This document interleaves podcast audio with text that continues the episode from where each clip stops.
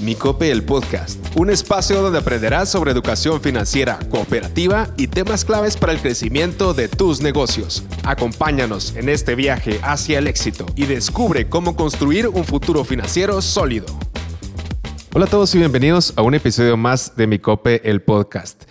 Estamos muy contentos de estar aquí con ustedes en negocios agrícolas y sobre todo este tema de emprendimiento y sobre todo emprendimientos agrícolas. Estamos aquí con Juan Carlos Velázquez, es el gerente comercial de Seguros Columna y la verdad que estamos muy contentos de tenerte aquí, Juan Carlos. ¿Cómo estás? Muchas gracias, Herbert. Muy bien. Gracias por la invitación. Eh, estupendo, siempre con muchas ganas de aportar, ¿verdad? Buenísimo. La verdad que vas a aportar bastante, sobre todo para los emprendimientos que están ahí sí que buscando algún tipo de apoyo, asesoría para que puedan crecer y sobre todo en el sector agrícola. No sé si nos puedes contar un poco acerca de tu experiencia, un poco acerca de tu trayectoria, para que los demás puedan saber. Bueno, muchas gracias. Eh, mi experiencia ha estado basada siempre en el sector financiero y, y uno de estos movimientos me llevó al Ministerio de Economía, ¿verdad? En el Ministerio de Economía estuve como coordinador de servicios de desarrollo empresarial para la MIPIM y ahí eh, durante más o menos cinco años estuvimos dirigiendo eh, la unidad y tratando de apoyar a aquellas personas que buscaban emprender eh, alguna idea, convertirla en negocio y posteriormente pues ya ser em, esos empresarios que siempre soñaron, ¿verdad? Qué interesante. Y, bueno, me imagino que ahora como, como gerente comercial de Seguros Columna, has tenido la oportunidad de observar a muchos de estos emprendedores, sobre todo en este sector, y sobre todo tu experiencia con, con el Mineco, ¿no? Entonces, eh, ¿cómo, ¿cómo has visto que se ha comportado este sector en estos últimos años? ¿Ha crecido? ¿Se ha quedado estancado? ¿Cómo lo ves? Bueno, eh, el sector ha ido creciendo, pero hay que recordar que es una base de la economía del país y no solamente del país, del mundo, te diría, ¿verdad? Al final, la agricultura va orientada a satisfacer una de las necesidades primarias de, todos los seres humanos que, se refiere a la alimentación, ¿verdad? Sin embargo, pues esta ha ido evolucionando, al igual que otras industrias. Pero esta también ha estado aprovechando en cierta medida eh, todos los avances que la tecnología también nos ha, nos ha ido dando. ¿verdad? Las experiencias eh, a partir de, de los conocimientos de, de, otras producciones que se han dado a nivel latinoamericano nos han ido ayudando también en el crecimiento y entender hacia dónde debemos dirigirnos. Pero la industria en sí ha crecido bastante, se ha desarrollado y se ha transformado también, te diría yo. ¿verdad? En esa transformación, me imagino que antes teníamos un tipo de emprendedor agrícola y ahora ha evolucionado. ¿Cómo has visto esa evolución? Sí, eh, mucho dirigido a la transformación, ¿verdad? Eh, al buscar el valor agregado que, que el producto agrícola tiene. Ya pasamos de entregar una producción eh, en bruto, nada más eh, así, en caja, y ahí va eh, el producto agrícola y, muchas veces a un intermediario que regularmente tampoco se relaciona entre el productor y el consumidor final, ¿verdad? Hemos visto ya mucho cambio hacia esa transformación, hacia buscarle el valor agregado a estos productos, ¿verdad? Y, y sobre todo también hacia el contar historias. Esto ayuda mucho, hay un, crecimiento de la conciencia de los consumidores también, ¿verdad? El consumidor ya quiere saber quién es el que está eh, tras ese cultivo agrícola y cómo es que esto pues beneficia a su familia también, ¿verdad? Entonces, muchos agricultores han, han ido migrando hacia esta parte también, adicional a la tecnificación de sus cultivos, ¿verdad? Sí, al final estamos viendo ya un consumidor más responsable que exige, ¿no? Es correcto. Esa, esa evolución. Es correcto. Y, digamos, durante ese proceso que uno busca esa evolución y uno trata de fortalecer esa cadena de valor, eh, ¿qué desafíos has visto que tienen los emprendedores en este sector? Bueno, eh, son muchos, algunos compartidos con, otros sectores del emprendimiento, ¿verdad? Seguramente eh, el desafío que todos comparten es el acceso al financiamiento, por ejemplo, ¿verdad? Pero también uno de, los desafíos que tal vez este sector tiene más, más palpables es el acceso a la tecnología y el uso de la tecnología para poder tecnificar eh, sus producciones, ¿verdad? Y no solamente la producción, sino eficientar todos los recursos que ellos utilizan para, para la misma, ¿verdad? Actualmente hay una infinidad de herramientas que te permiten identificar, por ejemplo, eh, una lectura más eh, profunda de los suelos o qué pesticidas pueden funcionar para una u otra plantación, eh, que te van incluso abaratando tu producción, disminuyendo tus costos, ¿verdad? Y el otro gran reto, te diría yo, que sigue siendo el que logremos asociarnos el que realmente querramos cooperar unos con otros, ¿verdad? Porque a veces yo tengo una muy buena idea, eh, pero mi tierra es limitada, pero mi vecino tiene eh, tierra y el vecino de mi vecino tiene tierra, pero no nos ponemos de acuerdo, no nos asociamos, ¿verdad? No, no entendemos que trabajando juntos podemos hacer algo mejor. Entonces de repente mi vecino ve que yo empiezo a tener una producción muy buena de, de tomate, por decirte algo, ¿verdad? ¿Y qué hace él? Se pone a producir tomate. Pero él negocia aparte con, con el mismo, eh, digamos, comprador que le estoy negociando yo. No nos ponemos de acuerdo, no hablamos, no homogenizamos nuestro producto, utilizamos diferentes fertilizantes, utilizamos diferentes técnicas y esos son productos diferentes. Eso es uno de los grandes retos, darnos cuenta de que hay una gran oportunidad a partir de, de la asociación y la cooperación. Ese reto es bien puntual, pero al mismo tiempo interesante que lo tomemos en cuenta, ¿no? Eh, al momento de que nosotros queramos, digamos, hacer crecer nuestro negocio y hacerlo más escalable, ¿no? Y en ese sentido, has visto que hay nuevas tendencias, ¿no? En este sector. ¿Y cómo crees que los emprendedores pueden tomar esas tendencias para capitalizarlas y crecer, así como esta que habías mencionado? Bueno, eh, hay que informarnos. Primero, es importante que en la era de la información utilicemos la información. Eh, la cantidad de información en el planeta es eh, cambiante continuamente, se duplica continuamente. hay algunas, algunos elementos que si ustedes buscan, por ejemplo, cada cuánto se duplica la información en el mundo, es cada 11 horas aproximadamente, que ya hay el doble de información de lo que había antes. Y cada cuánto cambia la información en el mundo. Eh, fíjate que este dato yo lo vi hace más o menos 5 años y cambiaba cada 2 años. Es decir, que el libro que tenías en tus manos hace 5 años, hoy ya tiene otros elementos que le agregan valor a esa lectura, ¿verdad? Entonces, eh, en este mundo de la información hay que utilizar la información, más cuando estamos tan eh, de cerca de ella, cuando cada vez son más los accesos que tenemos para, para la misma a través de, de, páginas o sitios web, por ejemplo, ¿verdad? Entonces, eh, por ahí es algo que, que, que puede constituirse en un elemento vital para que los emprendedores vayan aprovechando estas oportunidades. Y dos, te diría, hay que conocer nuestro mercado. Muchas veces eh, queremos emprender algo, como te ponían el, el ejemplo, es eh, mi vecino está haciendo esto y le está yendo bien, yo voy a hacer lo mismo.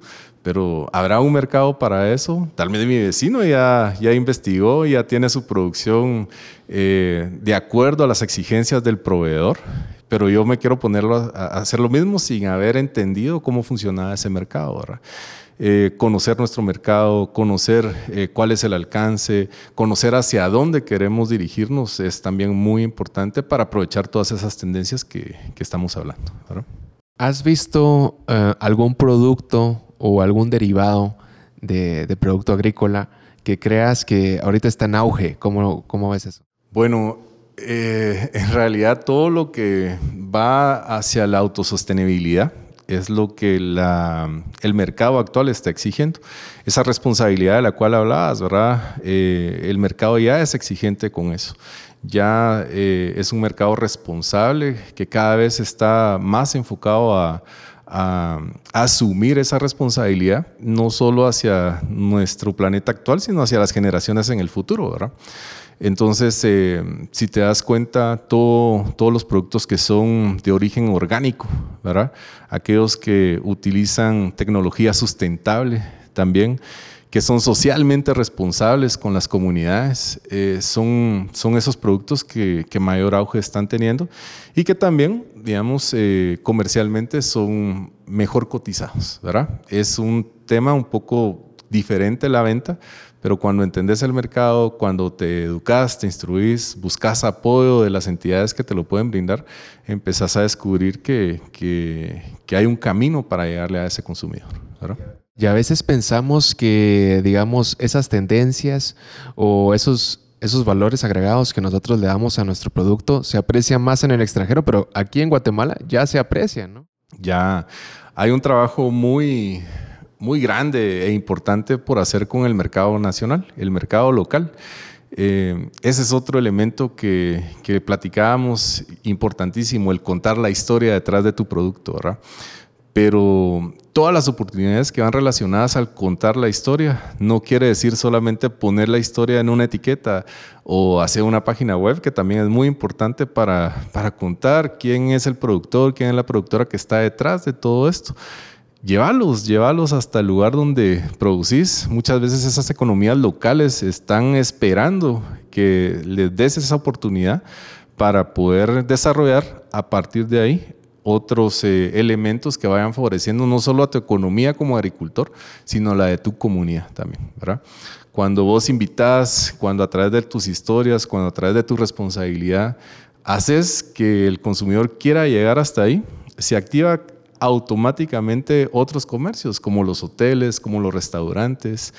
Imagina que el hotel te diga, aquí servimos lo que cosecha don Juan, ¿verdad? y que eh, el hotel también te diga, mira, nosotros utilizamos eh, todos estos recursos que son amigables con el medio ambiente. Entonces, las economías locales también se pueden empezar a activar a partir de eso y eh, el mercado nacional también está muy, muy ávido de, querer ir a esas experiencias. Ahí tocaste un punto bien interesante porque hablamos de, ahí sí que la cadena de suministro, ¿no? Cómo a través de toda la cadena agregamos ese valor y al final todo emprendedor tal vez se preguntará cómo yo fortalezco esas relaciones en mi cadena para tener más éxito. ¿Cómo, ¿Qué recomiendas, digamos? Volvemos un poquito al inicio, ¿verdad? Eh, hay que conocer el mercado. Si uno no se preocupa por entender a quién le quiere dirigir ese producto, es muy difícil que, que logres entender perdón, eh, quién está en medio para llevarle ese producto al consumidor. Normalmente el agricultor no lleva directo su producto al consumidor final. Hay intermediarios, bien mencionadas eh, eh, vos, por ejemplo, supermercados, distribuidores, entre otros, son parte importante en el plan de negocios que cada emprendedor tiene que desarrollar en la investigación de ir a conocer qué está buscando ese proveedor. ¿Cuáles son las condiciones que el proveedor o que el distribuidor me pone a mí también? ¿verdad? Eh, si yo empiezo a entender eso, seguramente voy a comprender mejor de qué manera optimizo esa cadena de valor que va a llevar mi producto hasta el consumidor final. Pero si yo estoy produciendo cierta cantidad y quiero ir a vender al supermercado X, pero el supermercado X me dice, mira, yo estoy buscando más porque esa cantidad que vos me estás trayendo me va a durar ocho horas, ¿verdad? Ni siquiera dos días. Entonces, no voy a empatar con esas necesidades. Cuando yo empato con esas necesidades, tengo que ir a ver si mi producción es la suficiente. Y entonces, si, si ya lo es, puedo venderle a este distribuidor. Si no lo es, debo de buscar otros distribuidores, tal vez un poco más pequeños, o enfocarme en la asociatividad que eso, por ejemplo, un supermercado eh, que tiene ventas a nivel nacional, por decirte, sin decir marcas. Este, te va a pedir que los productos sean homogéneos. No va a aceptar que dentro del mercado de esta localidad se venda este producto con estas condiciones y en el otro mercado, ah, es que tiene un saborcito diferente porque lo produjo alguien más. No, ¿verdad? Ahí es eh, parte importante de ir conociendo no solo a mi cliente, sino a quien puede distribuir mi producto. Yo creo que durante todas las respuestas que nos has dado el día de hoy en este episodio, creo que has hablado mucho del valor. Es como que si hubiéramos ahí sí que desglosado el tema del valor y creo que para todo emprendedor ya sea que está iniciando, que está tratando de hacer crecer su negocio, el valor es clave, ¿no? Desde lo que tú dices, desde cómo nosotros entendemos el mercado, entendemos las tendencias, nuestro entorno, aprovechamos ello y tratamos de, ahí sí que, de entregarlo, ¿no? ¿Cómo hacemos para que ese valor eh, lo volvamos concreto? Sería, sería tal vez la duda de algunos emprendedores que tal vez les cuesta entender, tal vez, eh, cómo pueden lograrlo. Mira, eh, hay diferentes mecanismos y, también instituciones. Mi es, es, muestra de ello. Tenemos diferentes programas que, que, ayudan y orientan justamente a los emprendedores a, dar ese paso siguiente, ¿verdad? Eh, hay diferentes programas dentro de, las cooperativas y en cada cooperativa también encontrarás personal que te pueda ayudar a dar ese siguiente paso. Eh, instituciones gubernamentales también te pueden apoyar en este camino y el interés propio de querer aprender lo mencionaba antes, ¿verdad? Eh, ya no estamos en una era donde para obtener información tengo que ir a la biblioteca que está a 50 kilómetros de mi casa. Eh, si vivo en la capital, tal vez sean dos kilómetros, pero dos horas para llegar hasta ahí.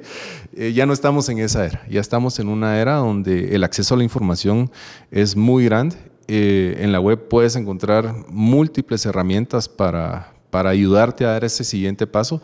Y no solo herramientas, sino también historias de éxito, aprendizajes de otras personas que seguramente harán más corta nuestra curva de ese mismo aprendizaje para llegar a dar ese siguiente paso. Seguramente Juan Carlos nos van a decir los emprendedores, bueno, pero para tener valor para mi negocio o crear ese valor necesito financiamiento. Necesito capital. sí, esa, es, creo que esa es la pregunta clásica ¿no? de, un emprendedor que por supuesto es muy válida. Entonces, eh, ¿cómo hacemos para planificar correctamente para obtener ese financiamiento adecuado para nosotros? Ok, eh, bueno, digamos dentro de los pasos del emprendimiento, el primero es construir tu idea de negocios es decir, eh, identificar la oportunidad, ¿verdad? Cuando has identificado esa oportunidad, hay un modelo que a mí me gusta mucho, es el modelo del mínimo producto viable.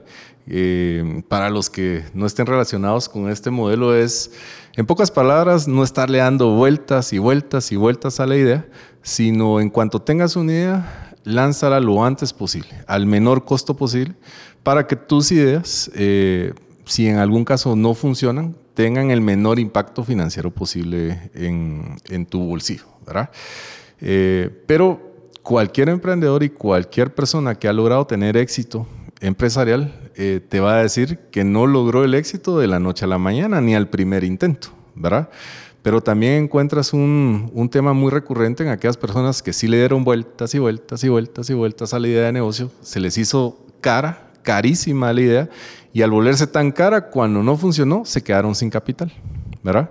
Entonces, también para entidades como las cooperativas que, que pueden darte financiamiento, es importante ver que tu idea ya tuvo éxito, que ya te colocaste en un mercado. No necesitas un financiamiento para que tu idea se pueda pilotear con alguna tienda eh, local, ¿verdad?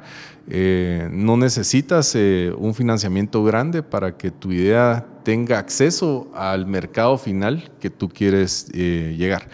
Tienes que partir por estructurar un buen plan de negocios y que ese plan te lleve a dar esos pasos del, bajo el modelo del mínimo producto viable que se activa recurrentemente en un plan de negocios. Ok, mi proyecto va a empezar con darle de probar esto a mi familia esa es tu primera etapa, tu primer paso que vas a dar a, ese negocio, ¿verdad? ¿Cuánto puede ser ahí tu inversión?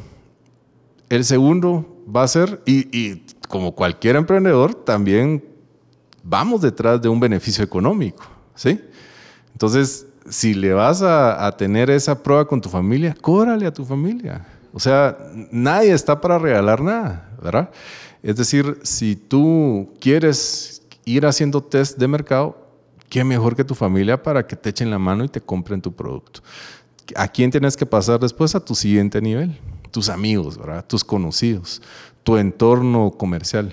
Véndeles, diles, mira, quiero que pruebe esta, hoy lo tengo en oferta, si quieres que te sea solamente el costo, pero, pero no dejes de vender tu producto, no dejes de valorar tu producto, que ese es otro de los problemas que los emprendedores en algún momento hemos tenido. Yo fui emprendedor también.